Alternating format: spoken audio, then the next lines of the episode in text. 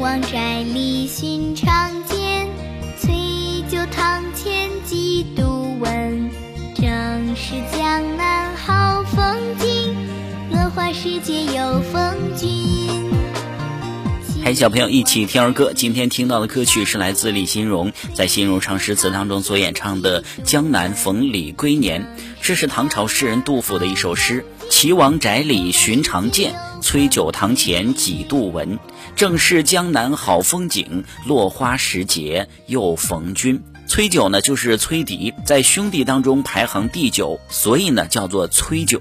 这首诗的意思是说，以前在齐王府里经常看到你，在崔九的堂前也听过几次你的歌声。此刻呢，正是江南风景优美、落花缤纷的时节，没想到在这里又见到了你。小朋友，你会背这首诗吗？再来诵读一遍《江南逢李龟年》，唐·杜甫。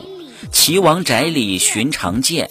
崔九堂前几度闻，正是江南好风景，落花时节又逢君。西王宅里寻常见，崔九堂前几度闻。正是江南好风景，落花时节又逢君。西王宅里寻常见，崔九堂前几。正是江南好风景，落花时节又逢君。